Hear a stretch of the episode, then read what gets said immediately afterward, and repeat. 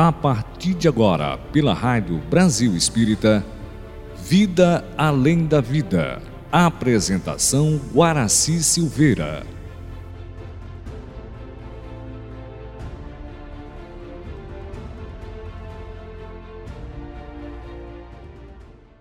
Guaraci Silveira.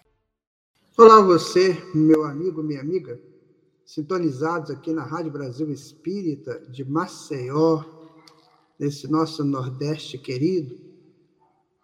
Nosso programa de hoje, nós vamos responder a uma pergunta que nos foi dirigida por uma pessoa aqui da minha terra, da minha cidade, e que assistiu ou tem assistido esse programa. Nós tivemos uma longa conversa e nessa conversa nós pode, podemos assim, conversar bastante sobre essa questão da vida além da vida. É claro que nos programas anteriores nós já tentamos colocar muitas informações para que tranquilize né, aquele que, por acaso, está vendo um ente querido ir, né, inclusive uma grande amiga minha, né? Foi desencarnou tem uns 10 dias, pessoa que nós convivemos juntos por mais de 30 anos e é, temos conversado muito com a filha que ficou, está meio chorosa ainda, porque viveu a vida toda com a mãe, é uma pessoa já adulta, com seus 50 anos mais ou menos, né? e psicóloga também.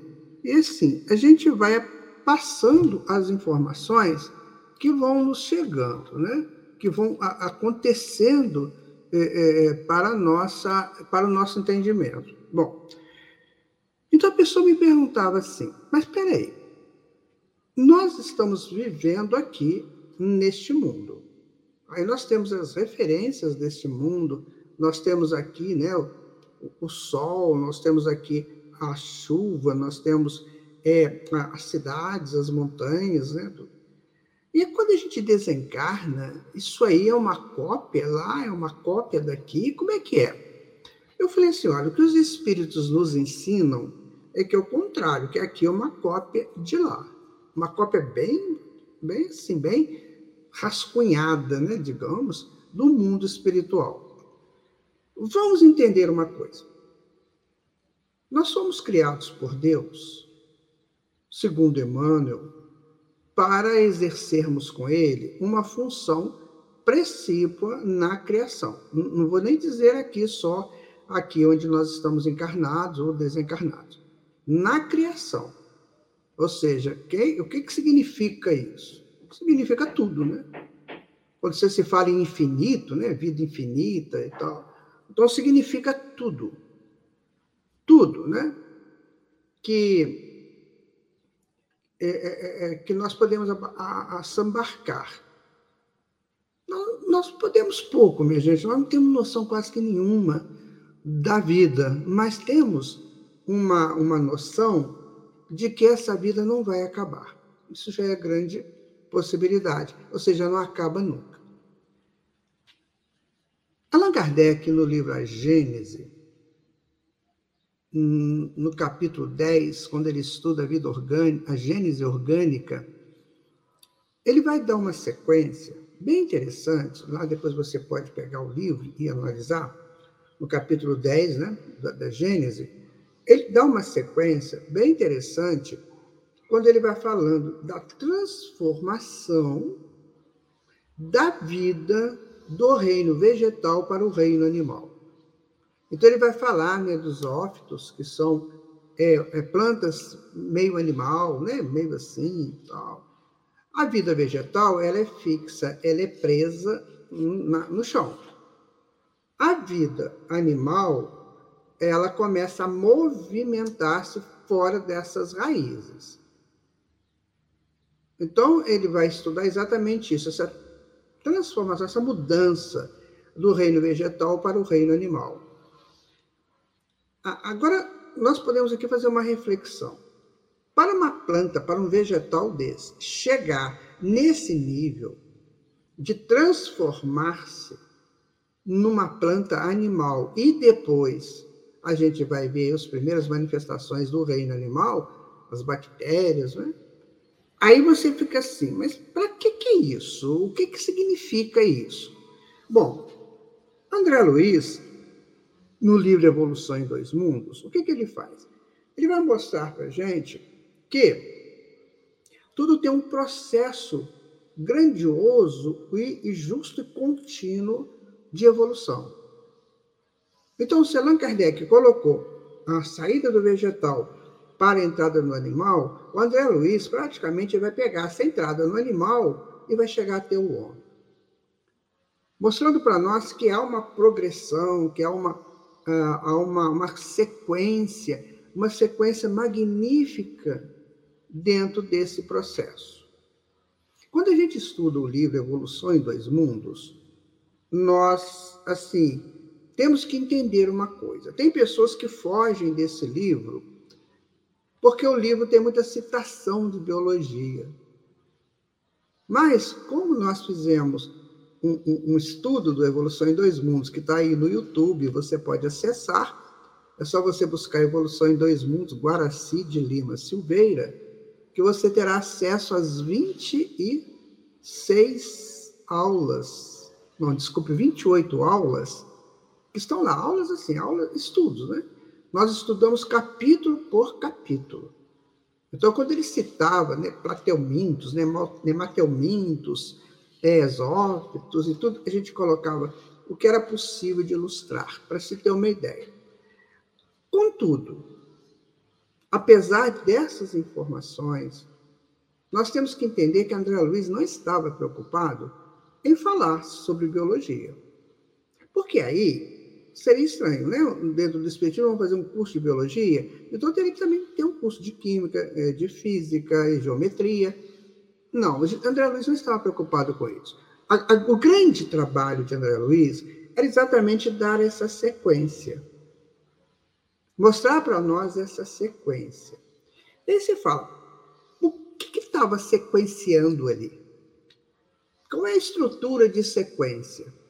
E ele vai explicar que é exatamente a mônada, né? que é essa semente, né?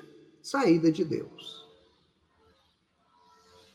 Aí começa uma coisinha. Para eu aceitar isso, eu tenho que ter primeiro uma consciência de Deus. Senão eu não vou conseguir aceitar isso. Se eu tiver alguma dúvida da existência de Deus e da ação de Deus na sua criação, eu praticamente vou ficar amarrado, amarrada nesses conceitos, não vou caminhar. Então, primeira coisa, por isso que o livro dos Espíritos, na sua primeira questão, ele vai trabalhar o que é Deus. Porque não adiantava mais nada para frente, as 918 questões da frente perderiam todo o valor se não existisse uma uma proposta que fosse né, sobre, sobre Deus. Então, o que, que se coloca? O que é Deus? É a inteligência suprema. Quando você pensa em inteligência suprema, você pensa numa inteligência insuperável. Qualquer inteligência que flutuar neste contexto de criação não chegará a ser superior a essa suprema inteligência. Aí você fala assim, então quer dizer que a minha inteligência ela está, é, ela é relativa. Por mais que você tenha aqui uma pessoa PhD é, em determinado tema, às vezes temas bem complexos, você tem um PhD ou uma PhD, ótimo. Parabéns por ter chegado lá. Imagina os esforços que fez para chegar lá. Mas essa inteligência, ela é o quê? Relativa. Agora você pode perguntar, mas o que, seria uma inteligência suprema? Sabe, minha gente, são coisas que nós não temos respostas. A gente faz analogias. E essa analogia está na razão direta da nossa apropriação da própria inteligência. Percebe? Então, por exemplo, se eu perguntar para um, para um ser primitivo o que, que é uma inteligência suprema, provavelmente ele vai dizer que é o xamã, o curandeiro, né? Se eu perguntar é, para um curandeiro, né, um xamã, o que é, que é inteligência suprema, provavelmente ele vai dizer que são as inteligências dos espíritos superiores. E assim sucessivamente. Hoje, se você perguntar a uma pessoa comum o que é inteligência suprema, ele vai falar assim: que? Que está falando o quê? Por que, que isso aconteceu? Por que, que nós, quando estávamos lá no, no primitivo, a gente pensava nesse ser supremo criador, que até tinha um nome. Os primitivos, né? Chamavam isso de deuses uranianos. Sabe o que significa? Deuses que caminham no céu. Então, para eles, é assim: o céu foi feito por deuses, né? com condições imensas, estruturados em assuntos, versados em assuntos da mais alta magnitude, e ficam caminhando no céu, fazendo lá o trabalho deles. Os primitivos pensavam assim. Então, eles vinham dentro de um projeto sagrado, né? aquela coisa onde o espírito, essa sementinha, essa mônada, que fez esse trânsito todo, desde o mineral até o homem, estava santificado. Por quê? Porque ele estava vivendo dentro da perfeição. Você acha que a natureza não é perfeita? Então ele estava dentro da perfeição.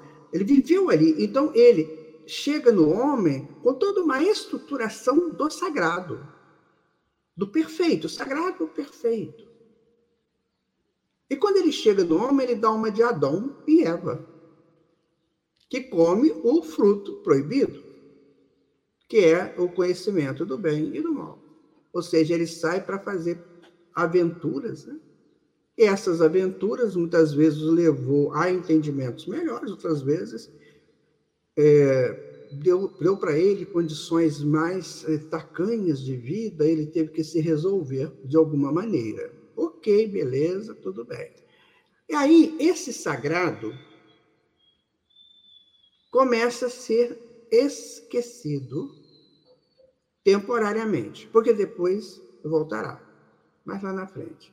Aí entra o tal do profano. Então, a maioria das pessoas, principalmente aqui no nosso mundo ocidental, eu não vou dizer do mundo oriental, porque lá tem muita coisa a ser analisada, eu não vou entrar nesse campo. Eu estou falando do mundo ocidental, que nós vivemos nesse mundo ocidental, o nosso país foi colonizado né, pelos ocidentais. Então, hoje, no nosso mundo ocidental, as pessoas não sabem disso. Elas, elas estão vivendo um profano sem saber que estão no profano, achando que, são, ah, que estão no sagrado, quando não estão.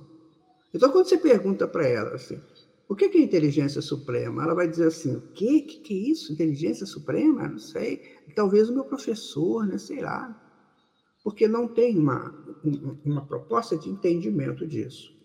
Então, Deus é inteligência suprema, e ele sendo inteligência suprema, ele é causa primária, ou seja, tudo parte dele, de todas as coisas, inclusive nós. Então, por mais que a gente aprenda, cresça, aprenda, vivendo aí N tempo, e fora do tempo também, nós nunca chegaremos a Deus, porque nós somos criaturas dele.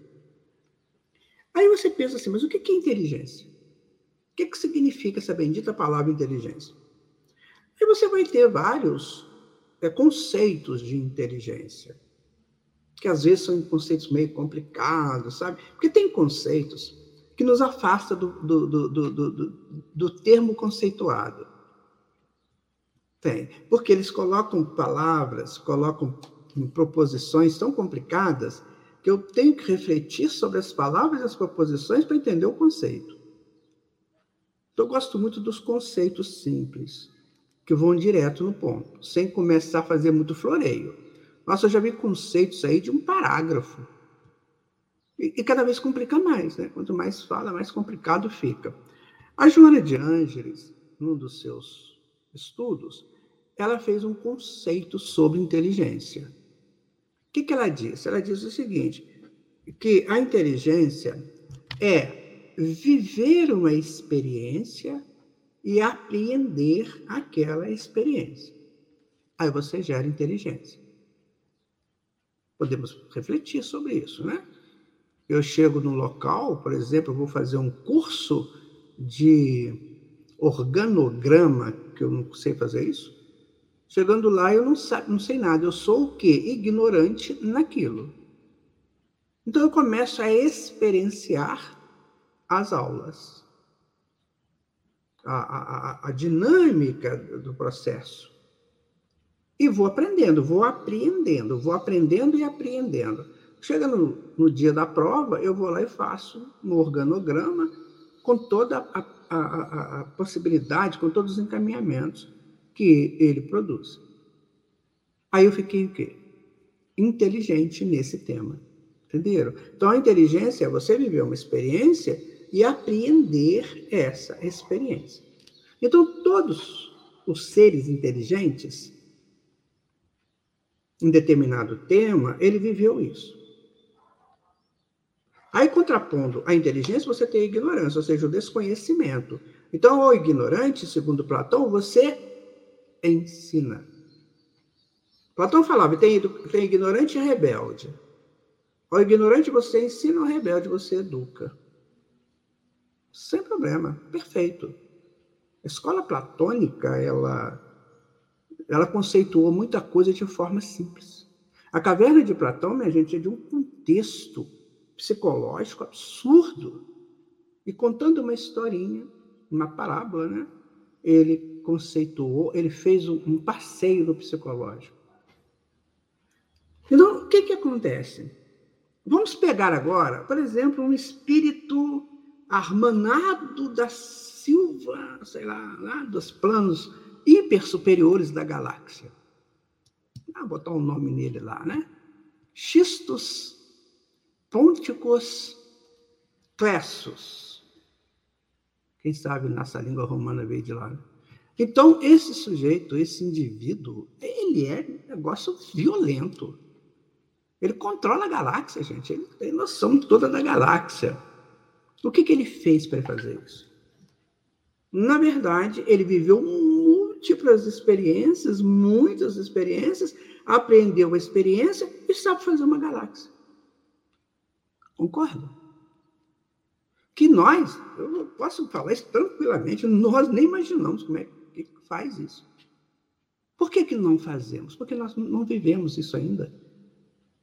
Porque cada vivência ela está na razão direta da capacidade de apreensão do indivíduo. Senão não vale a pena você ter uma experiência.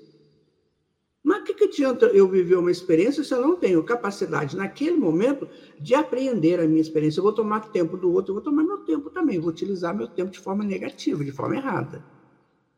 Percebe? E aí você vai. Esse indivíduo, então, esse espírito, né? essa coisa fabulosa que fez essa, essa, essa proposta de criar uma galáxia, quando ele encontra um outro, que na verdade coordena uma, uma, uma constelação de galáxias, ele vai ter que viver as experiências daquele outro para chegar a apreender aquela experiência de comandar um conjunto de galáxias para ele. Então ele vai crescendo, vai crescendo, vai crescendo. Chega uma hora esse bendito indivíduo ele cria um universo com bilhões e bilhões de galáxias e comanda tudo com uma facilidade enorme. Tá? Aí chegou num ponto assim, absurdo de inteligência. Gente já imagina um negócio desse. Agora eu te pergunto, e Deus? Que foi o criador de tudo isso? Que quando é, ninguém, assim, você, as, as pessoas lá nem tinham sido criadas por ele, ou então no processo de criação, isso já existia no contexto intelectivo dele. Ou seja, ninguém, ninguém criou isto. Foi Deus que criou. Então, na verdade, nós estamos aprendendo a criação do Pai. Tudo parte dele. Tudo veio dessa inteligência suprema. Tem pessoas que tentam fazer mirabolâncias é, é, teológicas, filosóficas, né, científicas, para negar isso. Mas eles se enrolam, porque chega uma hora que eles falam que é acaso. Isso é acaso. Aí, tudo bem, eu adoro esse nome acaso. Então, vamos colocar acaso em Deus. Então, Deus é um acaso. É um acaso que faz os casos acontecerem, que vence a, a, o contraponto né, do acaso para o caso.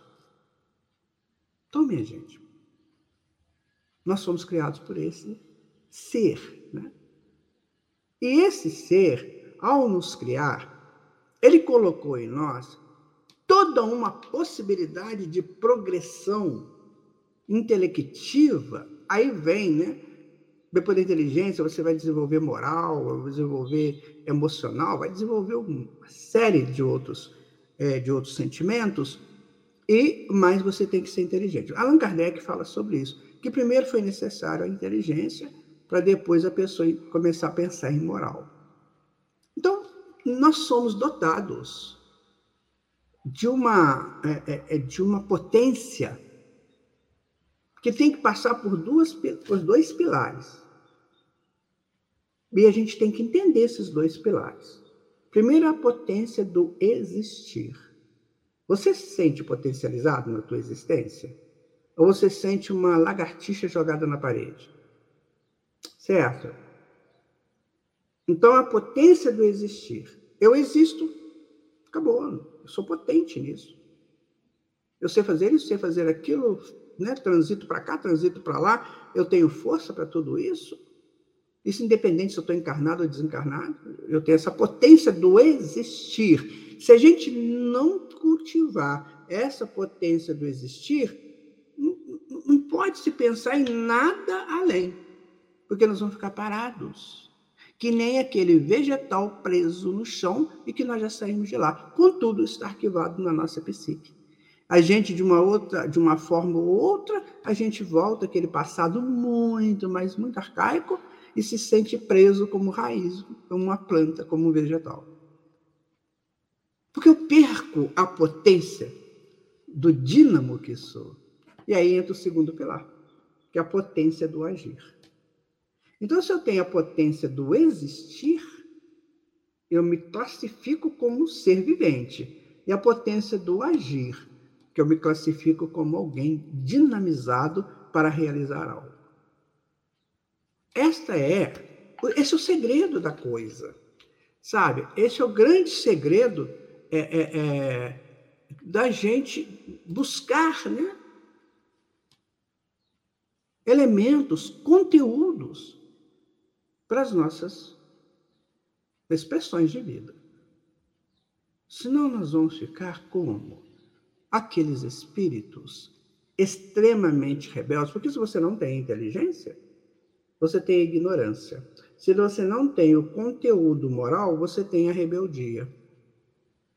Aí ficamos aqueles espíritos rebeldes. Desencarnamos. Vou contar para vocês, né? É, o que que André Luiz fala é, desses espíritos que é, é, é, que ficam chegam no mundo espiritual sem uma uma uma uma condição assim muito grande. Ele estava num local chamado Mansão Paz, que é uma é, que ela é filiada ao nosso lar, mas fica nas zonas inferiores, lá no umbral. Então, André Luiz estava lá conversando, né? Tal, tal, tal. Então, ele fez uma analogia de que aquela mansão Paz se assemelhava ao mosteiro de São Bernardo, que fica entre a Suíça, parece que a Suíça e a Itália.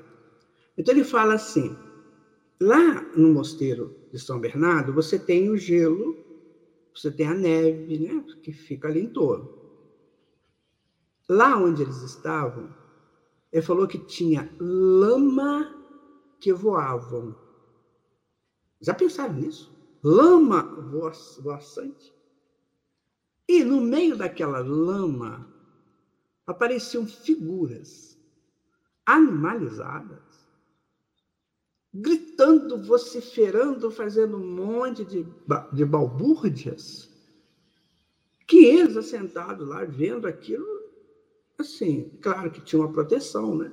Aí ele pergunta para o instrutor, mas espera aí, quem são essas pessoas? São seres humanos, que na verdade se fundamentaram na ignorância e na rebeldia. Porque aquele que não estuda, não busca conhecimentos avançados, ele fica preso a, a, a, ao seu círculo simples de pensamento, e, e nesse círculo de pensamento simples, ele não vê a grandeza da criação. Então ele se rebela, porque ele acha que ele é parte de tudo isso. Aí chega no mundo espiritual, que é um mundo de expressões mais, mais eh, atuantes, né, mais fortes, as imagens, né, como diz André Luiz, são mais vivas, as imagens do inconsciente são mais vivas, e a pessoa entra num estado de perturbação e começa a gritar, vociferar, aquela coisa toda. Eles não podem nem ser recebidos nesses postos de atendimento enquanto não cansarem e começarem a se arrepender. Por que, que eu coloquei essa informação que está no livro Ação e Reação, capítulo 1, logo no início do livro? Exatamente para que a gente possa analisar. Então, o que, que adianta? Eu sou filho da, do Criador, né? sou filho de Deus. Fiz uma evolução fantástica, desde o mineral até o homem. Cheguei no homem ainda como um ser divino, como um ser sagrado. Né? É uma coisa linda se você estudar essa, essa fase da nossa história. E depois fui me profanando através de escolhas erradas comendo o fruto da árvore do conhecimento do bem e do mal. Tanto eu sabia, tanto eu fazia o bem quanto fazia o mal. E de repente eu fui vivendo naquele, naquele métier. Às vezes eu, eu me tornei uma pessoa sovina, me tornei uma pessoa extremamente debilitada e usando de vícios, drogas, né? de todos os setores, me, me enrolei com sexo. Aí o que, que eu fiz? Eu me encurralei, né, como se fosse aquele caracol, eu me encurralei lá na concha e agora eu não vejo nada. Então eu fico rebelde ali. E fico rebelde dando pulinhos, assim, sabe? Achando que vou arrebentar o mundo, que é o que os espíritos trevosos pensam, que eles vão arrebentar o mundo. Só que eles estão numa região limitada de uma dimensão do planeta completamente seguros ali por forças magnéticas. E muito além deles, muito além deles, existem as galáxias, as grandes constelações que eles não param para refletir. Então veja você, o que, que eu quero da minha vida? Eu quero ter essa consciência tacanha de rebeldia, que me leva à rebeldia, porque eu sou, eu desconheço a, a verdade, eu desconheço a vida, ou eu estou querendo uma coisa mais aprofundada, uma coisa melhor.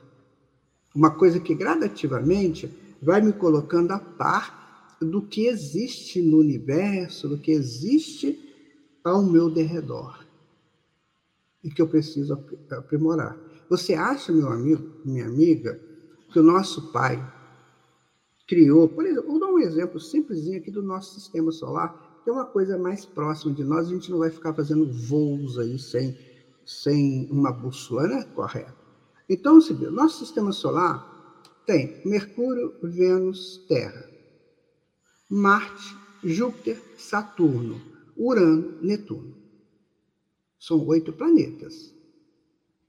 Aí tem Plutão, que se fala que não é, aí já é confusão de, de astrônomo, vou entrar nisso. Então, são oito planetas. Cada planeta desse tem uma estrutura. Mercúrio é o mais próximo do Sol e Urano não, Netuno, o mais distante. Aí eu te pergunto, como é que pode alguém morar em Mercúrio coladinho no Sol? Aqui, quando está muito quente, a gente não fica tostando?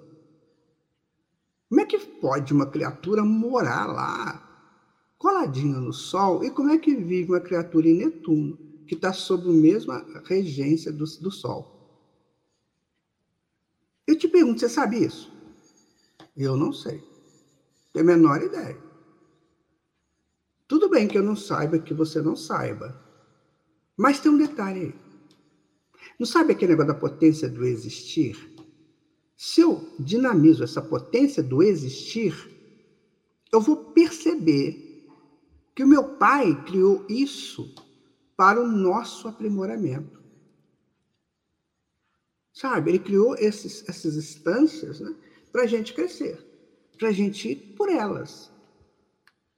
Então, por exemplo, é, se alguém falar para mim assim, quando você desencarnar, você vai morar em Mercúrio. Né? Aí um espírito de luz né? chega para mim, apresenta aquela coisa toda luminosa e fala comigo assim: você está próximo de desencarnar e você já começa a estudar um pouquinho de Mercúrio, que você tiver de informação aí, porque você vai para lá. Então, a gente vai ficar louco. Como é que eu vou aguentar o clarão do sol e o calor do sol? Como é que eu vou aguentar isso? E aí, minha gente, eu começo né, a ficar meio assustado. Daí eu desencarno. Passado lá um tempo, eu desencarno. Chego lá no mundo espiritual, eles falam comigo assim: como foi informado a você, você vai passar uma temporada lá em Mercúrio. Aí começa a explicação de Mercúrio para mim. Então eu não sabia nada, não tinha a menor ideia de que seja Mercúrio. Aí eu começava, eu começaria a ter aulas de como viver em Mercúrio. A minha inteligência vai aumentar porque eu vou ter uma outra visão né, do, do, do, que eu tenho aqui de Mercúrio, que é uma visão tacanha, né, que nem imagino que, como é que seja lá. Aí eu começo a aprender. Vejam vocês. Então, quando a gente fala em morte, que vai morrer, eu fico pensando, mas a gente vai morrer sem saber nada. Não é? Poxa vida, injusto isso. A gente vem lá do, do mineral, né? até antes do mineral, os espíritos falam do átomo primitivo.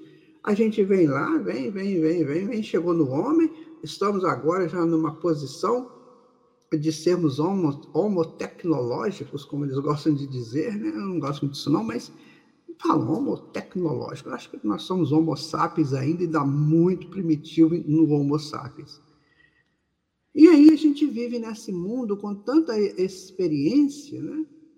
e de repente a gente vai morrer. Morreu. Ah, será que é justo isso? Diga para mim, você acha justo? Sendo você filho de uma inteligência suprema, causa primária de todas as coisas, porque se você não fosse, você não existiria. Quem ia te dar potência de existir e potência de agir? Você não teria. Pensa isso aí. Pensa isso e, e, e, e me fala. Sabe? O que que você sentiria? Então, eu tenho, eu fui criado potencializado para existir, potencializado para agir.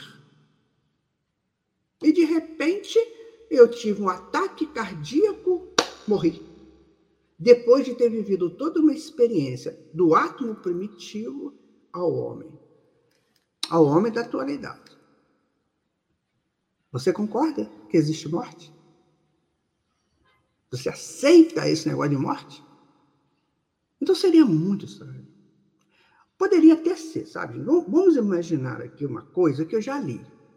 Eu já li de uma proposta aí de uma grande escola de, de espiritualidade, não um espiritismo, né? uma escola, que eles falam o seguinte: eu vou colocar isso para vocês, para você também saber os, os lados, né? Porque senão nós, nós não podemos, nós não vamos te informar é, de uma, de uma maneira perfeita e como deve ser. Então, essa tal doutrina espiritualista, ela diz o seguinte, que Deus cria, né, ele fez até chegar no homem. Fez toda essa sequência, até chegar no homem. Chegou no homem, ele chega no sagrado, ele chega no, puro dele, porque ele viveu no perfeito, que foi a natureza. Aí ele chegou no sagrado, daqui a pouco ele profana Aí o que, que acontece? Você tem, então, aqueles que estão no sagrado, que às vezes nem saem, continuam no sagrado, são espíritos que são firmes na, na proposta inicial, né? vão inteligentes, vão são inteligentes, vão crescer, mas não saem do sagrado. O outro não, o outro comeu da árvore do, do, do mal. O do sagrado comeu, da, comeu o fruto da árvore do bem. Comeu o fruto do bem da árvore do bem e mal. Só comeu do bem, o outro comeu do mal. E aí eles vão. Aí o do sagrado vai que vai, né? Só vai. E o profano vai se arrastando, vai e tal. Aquela luta, né?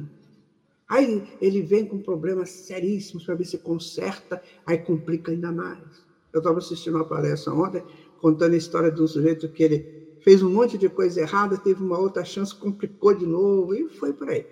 Aí, segundo essa teoria, chega uma hora que Deus desiste dele. E extingue o espírito, o filho dele. Ai, isso doeu. Porque isso tem um monte de reflexões, né? Então, quer dizer, então Deus é um cientista meio maluco, né? fazendo experiências com seus próprios filhos. Isso é justo? Isso é de Deus? Quando você vê toda essa perfeição que te envolve aí, que levou aquele do sagrado para frente, sempre. Então, então Deus não, não, não potencializa todo mundo da mesma maneira. Porque se todo mundo é potencializado para existir e para agir igual, a, essa própria potência que está nele faz com que ele se conserte. Num determinado momento, ele canse das coisas da, da, do fruto do mal e vai começar a buscar o fruto do bem. Não, essa, essa doutrina disse que não, que Deus extingue. Vocês já pensaram que coisa séria que é isso? Doutrinas assim, essa doutrina é, é nova, né? Mas ela não é nova, ela vem de um passado enorme que assustava espíritos é, rebeldes que estavam aqui como exilados. Então eles falavam, oh, rapaz, você está aí, ó, você está mal, viu? Você vai ser extinto. Para assustar, né? Para ver se a pessoa dá uma levantada, né? É igual a questão do, do céu, inferno, purgatório, é a mesma coisa. Isso tudo vem de um passado muito arcaico. E aí, minha gente, chega a nossa reflexão aqui pela doutrina espírita. Allan Kardec fala né, que você tem que arrepender, espiar e reparar. Está né? Tá lá no céu e inferno, na proposta é, de você seguir, de você entrar na justiça. Então você é, é, é arrepende, né? Você está. Eu, eu, eu, eu, que o, o, o Druso fala aqui, né?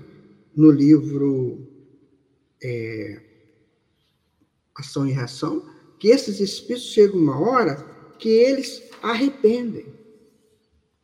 Né? Então ele fala, olha, o desespero desses espíritos vale por demência a que as almas se atiram nas explosões da incontinência e revolta. Não serve como pagamento nos tribunais divinos. Não é razoável que o devedor solucione com gritos e impropérios os compromissos que contraiu mobilizando a própria vontade. Então ele vai falar: cessada, olha que lindo isso aqui, gente. Cessada a febre de loucura e rebelião, o espírito culpado volve ao remorso e à penitência. Acalma-se como a terra que torna a serenidade e a paciência depois de insultada pelo terremoto. Não obstante, amarfanhada e ferida. Então, como solo que regressa ao serviço de plantação proveitosa, submete-se de, submete de novo à sementeira renovadora dos seus destinos. Essa é a proposta espírita. Essa é a proposta espírita. Ou seja, não tem morte. Aqui, nós estamos, é, estamos citando é, algo que foi falado no mundo espiritual. Espíritos desencarnados. André Luiz, Hilário, Druso, Silas. Que você vai ver no livro Ação e Reação. E esses espíritos complicados que estavam lá e como ele dá aqui a explicação. Chega uma hora que acaba isso. Que como a terra que foi sacudida pelo terremoto, ela volta para a serenidade um pouco amarfanhada e ferida, mas que vai se acalmando. A mesma coisa para nós. Não sei, meu irmão, minha irmã, se eu estou conseguindo ser prático e, e útil a você. Nós estamos mostrando aqui, provando, né, por lógicas, por ciência, né, por reflexões eh, teológicas também, que não tem como existir morte. Senão seria uma coisa absurda. Essa história do espírito que não consegue, né? Aí Deus extingue o espírito. Vamos lá. Eu não sei falar de Deus como talvez você não, mas a gente pode fazer uma análise. Fazer uma análise aqui. Quando o espírito sai de Deus, ele sai uma sementinha que está dentro dessa semente toda a potência do reino de Deus. Hum? Se Deus cria essa criatura, o que, que se entende? Que essa criatura foi criada para atuar fora de Deus. Não no contexto, não, não é fora de Deus, que tudo está em Deus, mas naquele contexto do existir divino. Ele vai atuar nas possibilidades, ou seja, ele será alguém atuando é, na, na, na, na, é, é na fora né, daquele, daquele núcleo que a gente chama Deus. Muito bem. Então, esse espírito sai para progredir, chega no homem, com toda essa experiência vivida, a gente não tem noção do nosso potencial psíquico. É, é, é, um, é uma, é um patrimônio que nós temos, é o potencial psíquico do inconsciente. Pode colocar, Neuzinho, que é, que é o potencial do, do, do psíquico. Aí extingue-se esse potencial. Então, a marfanha, isso acaba com isso, faz assim, esfarela e joga fora? Ou esse potencial volta para Deus? Se ele volta para Deus e volta rebelde, porque ele vai voltar rebelde, concorda? Ignorante e rebelde. Como é que seria isso? Pensa nisso. Existem várias formas de entender a sobrevivência da alma. Uns afirmam que ficará dormindo até o juízo final. Outros afirmam que vai para o céu e ficará eternamente no inferno. O Espiritismo diz que suas ações vão mostrar para onde seguirá o seu espírito. Qual doutrina tem a sua visão certa da lógica, meu amigo? Há erros nos estudos doutrinários de determinadas religiões ou apenas a sua forma de entendimento? Todos os segmentos religiosos têm seus estudos aprofundados. Onde estaria o erro? Não tem. Eu digo para você o seguinte: é uma questão de é, é, crescimento de entendimento, sabe? Então, quando você está ensinando uma criança, você ensina B mais A, Bá. L mais A, Lá, junta, bala. Não é assim? Você ensina a criança desse jeito. Aí, quando essa criança cresce, né? Aí você não fica ensinando isso, você escreve lá a bala e pronto. Aí a criança vai analisar essa bala aí para chupar ou para matar alguém. Ele começa a fazer as analogias, né? Então, a mesma coisa. No princípio, é, eu estava explicando para vocês. Aqui na Terra, é, a gente teve muito exilado de outros planetas que vieram para cá rebeldes e ignorantes. Como estão saindo daqui muitos para ir embora para outros planetas. Então, eles vieram rebeldes e ignorantes. Aí, o que, que acontece? As escolas, que a gente nem imagina... Olha, meu amigo que fez essa pergunta. Você nem imagina as escolas daquele passado arcaico. Você imagina uma escola, por exemplo, de, vamos colocar aí, de 20 mil anos atrás, quando você estava transformando o Neandertal no Homo sapiens, você imagina uma escola dessa? Geralmente elas eram nas florestas, né, no interior das florestas, onde estavam em contato com o perfeito natural. Então ali se podiam falar muitas coisas. Ali se podiam fazer dar aulas que assustassem aqueles espíritos rebeldes. Olha, o negócio é o seguinte: você vai continuar desse jeito, porque já eram espíritos mais velhos, não é o primitivo da Terra, eram os exilados. Então você vai é, querer continuar desse jeito? Então, meu amigo, ó, vai acontecer isso, isso, isso, isso, e, e chegou para nós como céu, inferno e purgatório. Porque a pessoa tinha que despertar. Vou te dar um exemplo da, da teoria da mente em psicose, que fala que quando a gente comete muitos enganos, muitos erros bravos, a gente volta como animal. Ora, esses espíritos exilados, imagina, né, eles moravam num, num, planeta que tem as nossas progressões hoje, de tecnologia, de ciência. Aí eles vieram para um mundo de primitivos. O que, que eles sentiam? Animalizados. Porque o ambiente era primitivo. Então eles se sentiam animalizados. Então eu falava com eles assim: olha, o negócio é o seguinte: ou você cuida de você, ou vai acontecer isso, isso, isso. Você vai ser anulado, você vai para lugares muito ruins. Se você ler aqui, quer ver? Eu vou, eu vou ler para você o que, que os egípcios falavam para eles. É que os egípcios eram uma, uma, uma civilização muito avançada. Olha o que, que eles falavam para eles. Quer ver? Achando aqui. Olha. Todas as civilizações que antecederam a glória ocidental nos tempos modernos consagraram especial atenção aos problemas de além-túmulo. O Egito mantinha incessante intercâmbio com os três passados. Ensinavam que os mortos sofriam rigoroso julgamento entre Anubis, o gênio com cabeça de chacal, e Horus, o gênio com cabeça de gavião, diante de Mahan, a deusa da justiça, decidindo se as almas deveriam ascender ao esplendor solar, solar ou deveriam voltar aos labirintos da provação na própria Terra. Entenderam agora? Você entendeu o que é isso? Ou seja, eles ensinavam isso. Não como uma, uma coisa que seria, né? mas uma coisa que, é, é, é que desse para aquele indivíduo né? que estava caminhando no erro uma proposta superior de ações. Canal Ecumênico Mundial, muito bem. Então, meu irmão, é isso. Nós temos que ir pela lógica, que eu estava tentando falar aqui antes. Né? Então, você tem Deus, que é a inteligência suprema, a causa primária de todas as coisas. Se ele, tudo que ele faz é perfeito. Então, Deus é, é, é, é supremo da perfeição. Então, como é que ele, que esse Deus, iria criar alguma coisa que não chegasse à perfeição? Não tem. Você vê as manifestações mais simples da natureza? Não chega à perfeição? Chega, todas as coisas chegam à perfeição.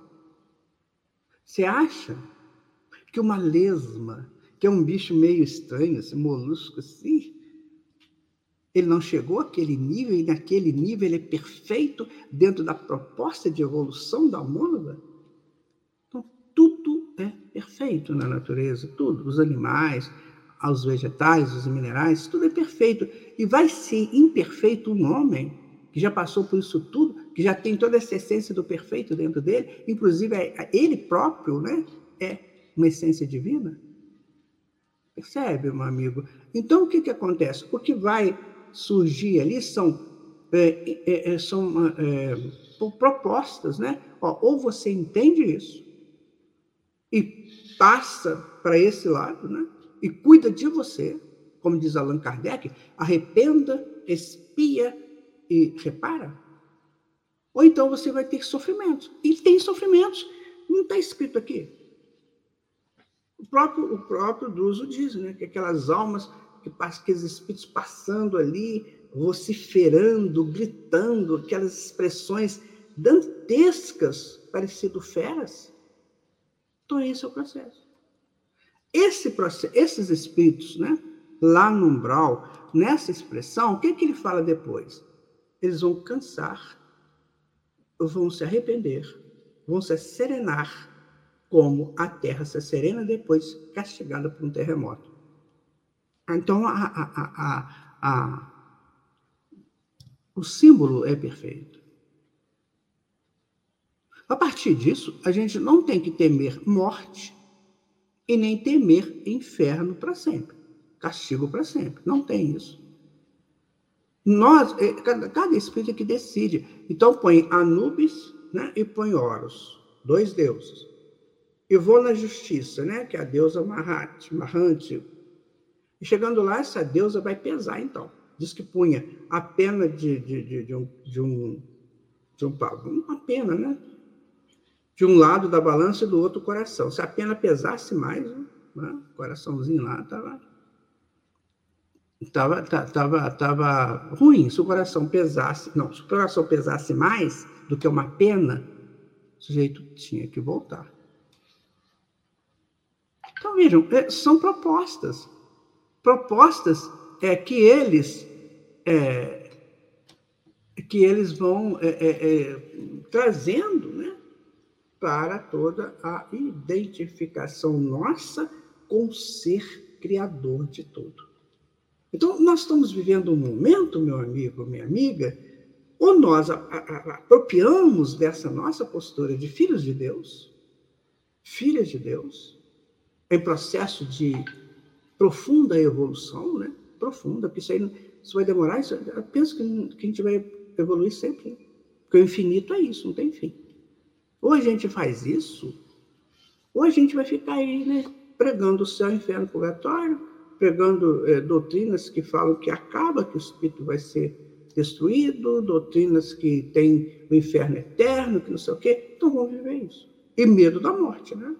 Meu Deus, o vírus da morte. As primeiras manifestações né, da vida no animal é virótica. E a gente fica com medo do vírus. Ai! Todo mundo morrendo de medo do vírus. O vírus só vai me matar ou tirar minha vida física se eu tiver comorbidades. Aí ele vai entrar e eu vou baixar meu, meu sistema imunológico, né? O medo vai fazer isso. O medo é uma das coisas mais terríveis que nós guardamos. Então, o medo faz isso, abaixa nosso sistema de defesas e a gente acaba expondo as comorbidades que deveriam ser curadas e serão curadas. Provavelmente antecipa isso. Mas aí você pensa, mas até aí o vírus surpreende Deus? Não. Deus só permite aquilo que seja útil para os seus filhos. Então, mesmo quem está desencarnando com essa possibilidade, né? É, eles estão desencarnando por uma necessidade justa. Por uma coisa justa que a gente não conhece. E a gente fica aí, né, gritando, falando, né, que o vírus. Eu estava lendo agora de manhã que o vírus matou 800 pessoas ontem no Brasil. Sabe quantas pessoas morreram ontem no mundo? Normalmente isso é normal. Morreram em torno de 170 mil pessoas. Né? Quanto, qual a contribuição do Brasil nisso aí? Bem grande, né? Você não acha? O Brasil deve desencarnar muita gente por dia. Mas em compensação, eles não falam essa outra parte. Em compensação, ontem, desencarnaram 170 mil pessoas e renasceram 300 mil pessoas. Essas, sabe, essa contabilidade eles não contam. Ah, então esse Deus, ou Jesus, que é o diretor do planeta, não está entendendo as coisas, está mandando gente para um lugar cheio de vírus. Que é isso? Sabe, meu amigo, minha amiga que está aqui conosco, nós temos que refletir a vida. Senão nós vamos viver naquela, naquela, é, é naquela identidade, é, sim, sabe, de extrema ignorância. Por isso o Espiritismo está aí. Eu estou conversando isso com vocês porque aprendi com o Espiritismo. Não é? Então, o Espiritismo está me ensinando tudo isso. Percebe? Não é só existir vida além da vida. Existe toda uma dinâmica. Toda uma dinâmica que nos, é, que nos leva a essa certeza. Tá? Toda uma dinâmica que nos leva a essa certeza essa convicção, né? Por isso que nós estamos estudando juntos. Ao longo dos nossos programas, nós vamos estar, estaremos sempre buscando essas reflexões. Não para dizer assim, você acredita na vida depois da morte? Isso aí é muito limitado, né? Isso aí é uma coisa muito simples. Nós temos que, é, ao responder, a gente tem que responder com soberania. Lembra sempre desses dois pilares, que você é, teu filho, tua mãe, assim, todo mundo que está do teu lado é. Você é um potencial do, de existir e um potencial de agir. Aliás, a potência do agir, o Spinoza já havia dito isso, né? E o Descartes falou da, da potência do existir, né? Eu penso, logo existo, uma coisa mais ou menos assim. Então você tem, esses filósofos todos entenderam isso. Só que eles não linkaram, não linkaram os dois. E a doutrina espírita faz esse link. E nós estamos aqui estudando isso aí. Viu como é que a filosofia sempre tentou entender a dinâmica do existir e a dinâmica do realizar? Sempre ela tentou. Então, nós estamos aqui para fazer isso, para estudarmos, né? para dinamizarmos sempre as nossas vidas e as nossas propostas nela. Esse livro aqui, meu amigo, olha, nós vamos estudar ele muito nos nossos programas. Esse livro é sensacional, porque ele nos traz, ele faz a gente ficar frente a frente conosco mesmo. O que, que você está fazendo? que, que você está fazendo da tua vida? Porque tem ação e tem a reação. Não é isso? Ô meu irmão, minha irmã, nós estamos terminando o nosso programa. Muito feliz por ter estado aqui com vocês nessa horinha. Se você quiser fazer alguma pergunta, manda aí para a rádio que a gente vai respondendo, tá? Fique com Jesus, que você tenha força para vencer todas as suas dúvidas. Não fique com dúvida, tá? Não tenha receio de perguntar. Se nós não soubermos a resposta, a gente vai pesquisar, vai procurar saber. Conversar com outros irmãos e irmãs que, que estudam também, e a gente vai tentar chegar a uma conclusão para te responder. Né? E se não soubermos, não tiver nada, a gente vai pedir ao Senhor Jesus. Me, me fala o que, que eu digo para ele. Jesus nunca fica sem dar uma resposta para a gente, quando a gente pergunta. Não sei se vocês já perceberam isso. Jesus não fica devendo uma pergunta para nós. Não. O amor dele, a sabedoria dele é tamanha que qualquer dúvida nossa, sabe, é igual frequência, né? Chega nele e ele diz assim: é isso. E de alguma maneira ele arruma um jeito de chegar à resposta para nós. Meu irmão, minha irmã, muito obrigado, tá? Até a próxima terça-feira, no dia 22 né, de, de fevereiro de 2022, quando nós estaremos aqui novamente na Rádio Brasil Espírita. Muita paz, muito obrigado àqueles que estão retransmitindo o nosso programa, muito obrigado a você que esteve aqui presente, né? E a você que vai estar depois assistindo o, o vídeo. Que Jesus abençoe você, seu lar. Muita paz. Até a próxima terça-feira.